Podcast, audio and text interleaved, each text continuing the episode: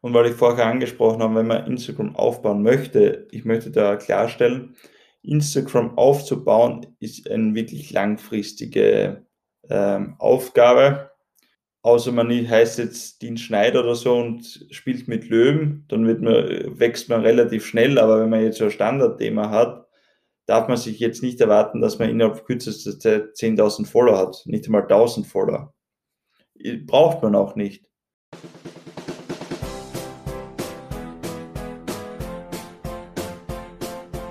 Willkommen bei dem Podcast, der genauso viele Fragen stellt, wie er auch beantwortet. Dein Podcast für Marketing und Kommunikation. Willkommen bei Wie kommt die Luft in die Paprika? Mit deinen beiden Experten Gregor und Paul. Hallo und herzlich willkommen zu einer weiteren Folge von Wie kommt die Luft in die Paprika? Vor zwei Wochen haben wir uns mit dem Thema Clubhouse beschäftigt. Letzte Woche war Chris Schuppner von Logic Lemon bei uns und hat uns seine Geheimnisse zum Thema YouTube verraten. Und diese Woche? Ja, Gregor, wohin geht's denn diese Woche? Nicht einmal die Anmoderation macht er fertig, aber diese Woche wird um das Thema Instagram bzw. um die Grundlagen von Instagram gehen. Genau. Wir tauchen diesmal ein in das eh schon länger versprochene Thema Instagram und zeigen dir, was so die notwendigsten Grundlagen sind, die du wissen musst, um mit Instagram zu starten und durchzustarten. Ja, Gregor. Ja, Gregor, da auch gleich meine erste Frage an dich zum Start. Was sind denn so die Setup-Grundlagen, sage ich mal, die notwendig sind, damit ich, ich mit Instagram überhaupt starten kann?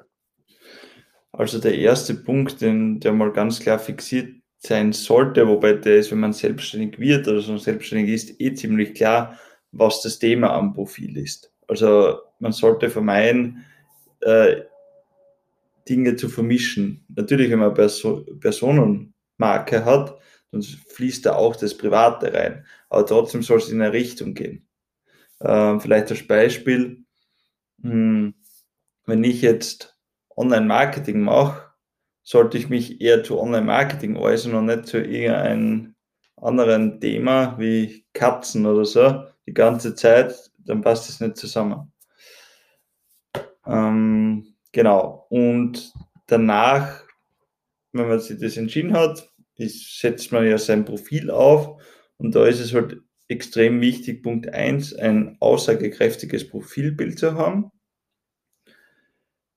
einen eindeutigen Namen sollte man auch haben. Also am besten, wenn man Personenmarke ist, der reale Mark, der reale Name, beziehungsweise bei, einer, bei einem Unternehmen der Unternehmensname, damit man eben schnell gefunden wird. Dann die Biografie, die ist immer ganz wichtig, weil das im Endeffekt der erste Block ist, den was man sieht, wo der User gleich erkennt, ob das Profil was sein könnte oder nicht.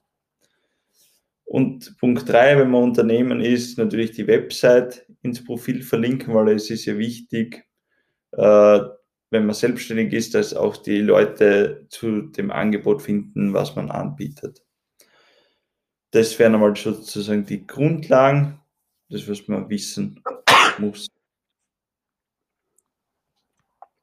Ja, perfekt. Dann eh gleich ein paar Fragen zu dem, was du angesprochen hast. Was sind denn für dich nun oder wie ist denn so ein aussagekräftiges Bild aufgebaut? Was können sich unsere Zuhörerinnen und Zuhörer darunter vorstellen, aussagekräftiges Bild? Was soll da alles drauf sein? Äh, man soll direkt dich erkennen sozusagen oder die Person, für die das Profil ist oder wenn es ein Unternehmensprofil ist, das Logo direkt erkennen. Das heißt, recht große Aufnahmen von der Person ähm, mit einem klaren Hintergrund, also ein einfärbigen Hintergrund am besten, weil da kommt das Gesicht besser zur Geltung. Also da zahlt sich schon aus, wenn man ein gutes, professionelles Foto hat. Und dann auch gleich weiter, weil du gewählt hast, professionell.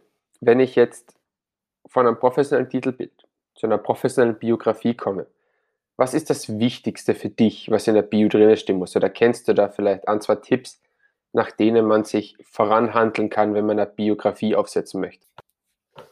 Also bei der Biografie kommt es natürlich schon ein bisschen darauf an, was man macht, aber der Grundsatz ist einmal, dass ich in der ersten Zeile gleich reinschreibe, um was es bei mir am Profil geht oder was meine Mission ist.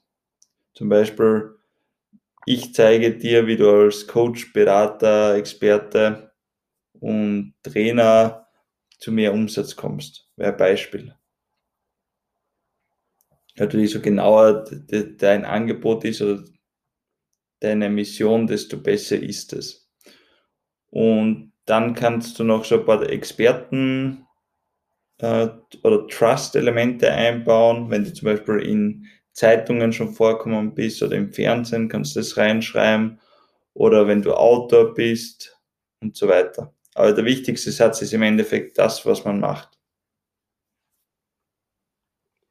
Jetzt hast du auch schon angesprochen, das Thema Coach für, oder ich helfe Beratern, Coaches etc. zum Erfolg.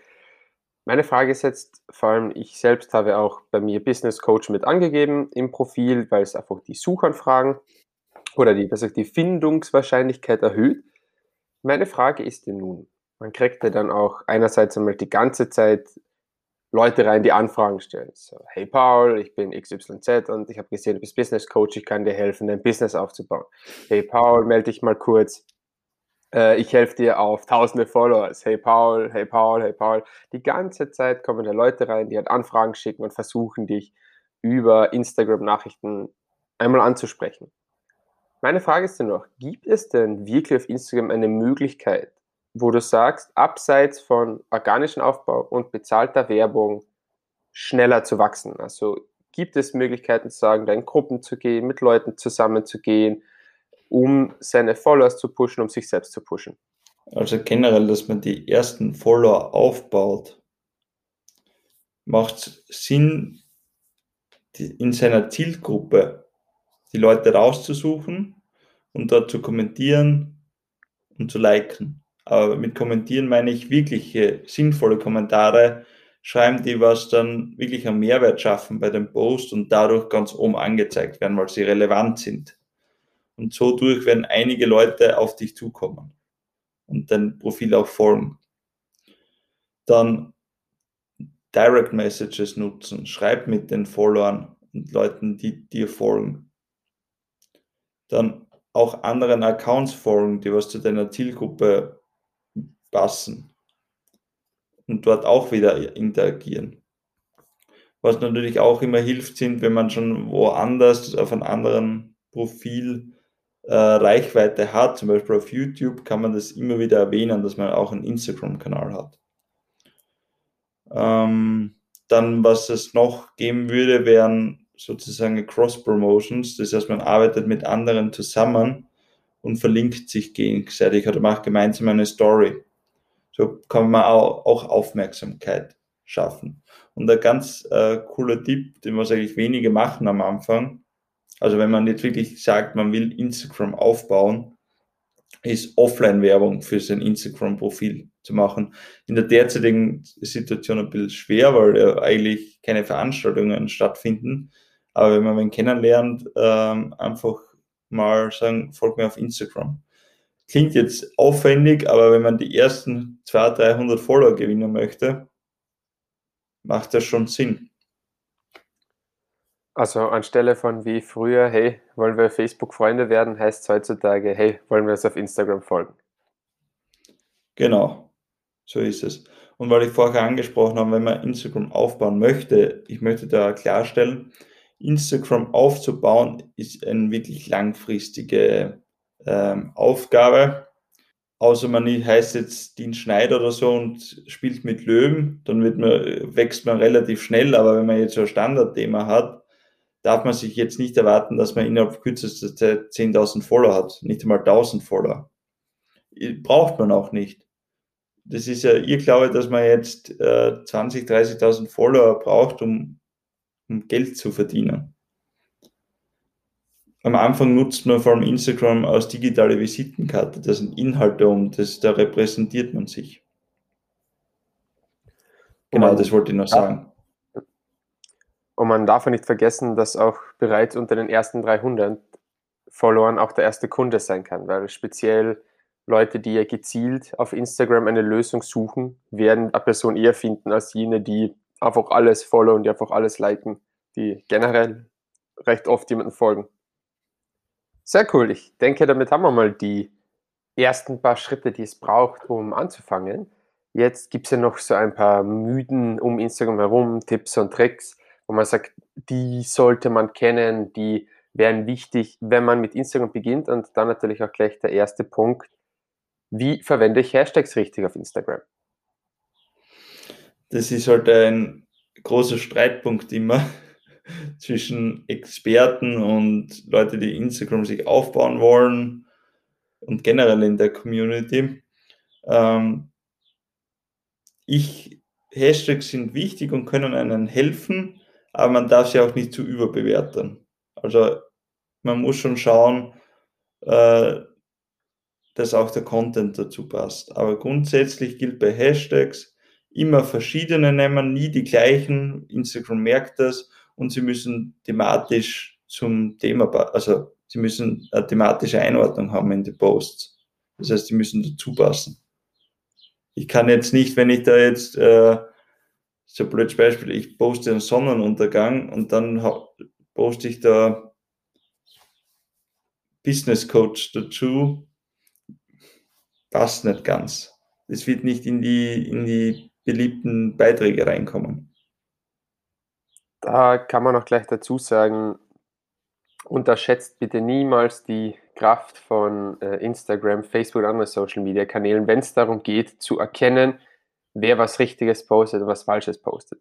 Instagram arbeitet nämlich mit einer Bilderkennungssoftware, die meiner Meinung nach eigentlich recht weit vorne ist, was den Stand betrifft, denn die erkennt anhand von Hintergründen, die erkennt anhand von dem Handystandort, vom Fotostandort prinzipiell recht gut, wo man sich befindet, was da drauf ist. Die kann, die kann auch an Auto von einem Baum unterscheiden, an Menschen von einem Hund unterscheiden. Ihr selbst teilweise Hautfarben unterscheiden und aufgrund dessen sagen können, die Person, die vielleicht in den Hashtags drin steht, auch wirklich die Person da drauf ist. Also da bitte nicht und auch wirklich niemals versuchen, irgendwo ein Foto zu machen und das unter einem falschen Kontext dann auch darzustellen.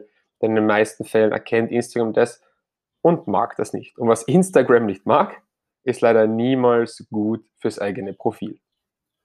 So ist es. Und dann Tipp zu den Hashtags. Probiert herauszufinden, auch was die eigene Zielgruppe für Hashtags verwendet oder nutzt. Und daraus kann ich dann meine Hashtags raussuchen. Dann, wenn wir mit den Hashtags fertig sind, dann postet man und irgendwann wird dann jemand zu dir kommen und sagen, nee, aber Gregor, du postest jetzt, du hast Hashtags, die du gut benutzt, aber was ist jetzt mit den Stories? Was mache ich mit den Stories, Gregor? Das ist ein ganz wichtiger Punkt, Stories. Äh, die darf man ja nicht vernachlässigen. Ähm, die können einem beim Wachstum extrem helfen. Bei den Stories ist immer wichtig, dass man erstens nicht zu wenig und auch nicht zu viel macht. Also ich sage immer so zwischen drei bis acht Stories am Tag sollten schon drinnen sein.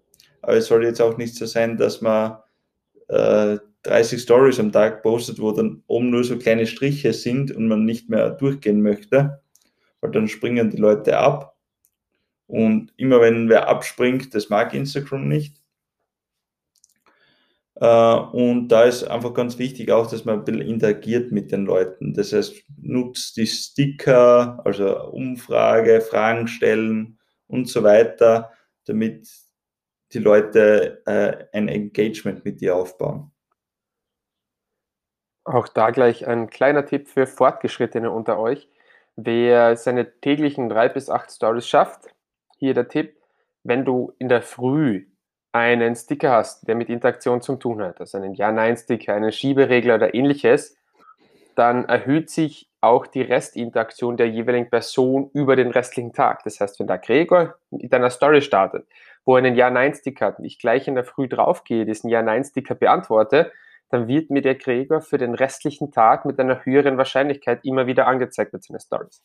Das heißt, wenn ihr euch im Kopf auch so ein bisschen einen Plan gemacht habt, wann ihr eure Stories macht und da Routine habt und immer am Vormittag anfangt schon, dann schaut, dass ihr in den ersten zwei bis drei Stories immer schon einen Interaktionssticker drinnen habt, weil jeder, der da mitmacht, hat dann auch eine höhere Wahrscheinlichkeit, dass er euch wieder sieht an diesem Tag, wenn ihr eure weiteren Stories postet.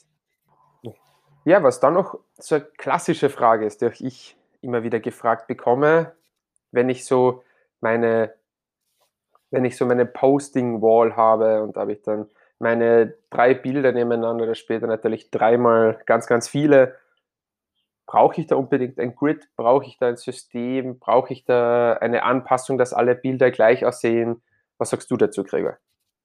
Brauchen tut man es nicht. Also beim meinem größten Kunden zum Beispiel in dem Bereich benutzt man gar keine, gar kein Grid. Da schauen wir einfach, dass der Content cool ist. Aber natürlich, es hilft einem vor allem einem selbst und es macht halt extrem viel her äh, auf der Instagram-Seite, wenn einer auf dein Profil geht. Da muss man nicht so schauen, dass die Posts, wenn man kein Grid macht, zusammenpassen, weil das schaut sowieso etwas ähnlich. Die Frage ist auch, hat man die, hat, hat man auch die, die Formate, damit man Grid macht. Wenn ich jetzt immer nur Bilder poste, brauche ich kein Grid. Also Bilder von mir selbst zum Beispiel. Dann brauche ich kein Grid. Ja, das macht auch Sinn so. Und damit auch meine letzte Frage, nämlich immer dieses Warum, das große Warum hinter Instagram und was ist heutzutage das große Warum? Was würdest du sagen, Gregor, ist der größte Mehrwert, den dir Instagram liefert, wenn du das über auch einen längeren Zeitraum konsequent betreibst, deine Stories pflegst, deine Posts alle zwei, drei Tage auch einspielst? Was ist das große Why behind Instagram? Also grundsätzlich empfehle ich jetzt keinen direkt am Anfang, außer man hat halt Lust drauf, aber wenn man gleich einmal Umsatz machen möchte, wenn man gerade anfängt, selbstständig zu werden, macht es eher wenig Sinn, als erstes den Instagram-Account aufzubauen. Ähm, aber wenn man einen aufbauen möchte, hat das halt den großen Vorteil, dass du auch darüber verkaufen kannst. Alleine wenn man jetzt äh, Stories macht und den Leuten schreibt, ähm, wo sie Probleme haben und man antwortet denen dann per Privatnachricht, kann man super Geschäfte machen. Also über, über den Messenger kann man schon gut verkaufen auch. Ich empfehle nicht, andere Leute einfach kalt mit einer Sprachnachricht anzuschreiben, wie es du vorher angesprochen hast, was viele Coaches oder Experten machen, ähm, weil es einfach schon jeder macht und es funktioniert ja nicht. Und ich persönlich bin auch extrem genervt darüber, davon. Aber grundsätzlich bringt Instagram langfristig schon den Mehrwert, dass man darüber verkauft und auch eine Personenmarke aufbaut. Plus, wenn man später dann einmal Werbung schaltet, äh, hilft halt ein bespieltes äh, Instagram, dass die Werbung besser funktioniert. Das bedeutet, auf lange Sicht ist auch vor allem, wenn man größer wird als Unternehmen, größer wird als Einzelperson, ist da die das positive Zusammenspiel zwischen Facebook und Instagram im Vordergrund, wodurch man dann gezieltere, bessere Werbung schalten kann, die auch mehr Umsatz wieder reinbringt. Genau. Perfekt. Dann hätte ich auch gesagt, haben wir damit das Thema Instagram einmal gut in einer Folge ein wenig abgedeckt, sind, denke ich, auf die ersten Fragen eingegangen, die wichtig sind und haben auch dann das große Warum dahinter geklärt, warum es das Sinn macht, einzusteigen. Eine Sache hätte ich noch bezüglich, was man posten soll. Ganz normal im Feed. Und daran scheitert es auch bei vielen, weil sie nicht verstehen, was die Zielgruppe sehen möchte. Die möchte eben, also man selbst glaubt, ah, das ist interessant, aber man hat nie herausprobiert, also die wenigsten probieren herauszufinden, ob das die Zielgruppe relevant findet. Das heißt, da wirklich, ihr könnt es probieren, postet etwas, schaut, wie es ankommt und dann entscheidet, okay, hat nicht funktioniert, brauche ich nicht mehr posten. Ich brauche nicht an etwas festhalten, was nicht funktioniert. Damit ist Instagram genauso wie eine neue Dienstleistung ein neues Produkt. Man darf niemals davon ausgehen, dass die Idee, die man selber hatte, schon automatisch zu 100% auf die Zielgruppe passt, sondern denkt einfach immer dran, was immer ihr macht, lasst den Spielraum für eure Idee, sich an eure Zielgruppe anzupassen. Das gilt dann natürlich auch fürs Posten auf Instagram und für eure Stories. Perfekt. Dann an alle Zuhörerinnen und Zuhörer draußen, wenn ihr Fragen habt zum Thema Instagram, wenn ihr Fragen habt, ob das, was ihr postet, so passt, Fragen zu Hashtags, Stories oder ähnlichen, schreibt es auch uns gerne auf Instagram entweder an Gregor Heric oder an The Office Mentoring und wir sind immer da für euch, um euch zu sagen, hey, das passt, das passt nicht, schau da noch einmal drüber, da können wir noch was machen, oder dir sagen, hey, das ist cool, das passt so, mach einfach weiter so. In diesem Sinne kann man gleich auch die Werbetrommel für nächste Woche rühren. Es geht dann nämlich wieder weiter mit einem Gast. Das Thema dazu wird werden TikTok. Wir freuen uns schon auf den Gast, wir freuen uns schon auf euch und wünschen euch in diesem Sinne noch einen schönen Tag oder Abend. Bis nächste Woche. Bis nächste Woche.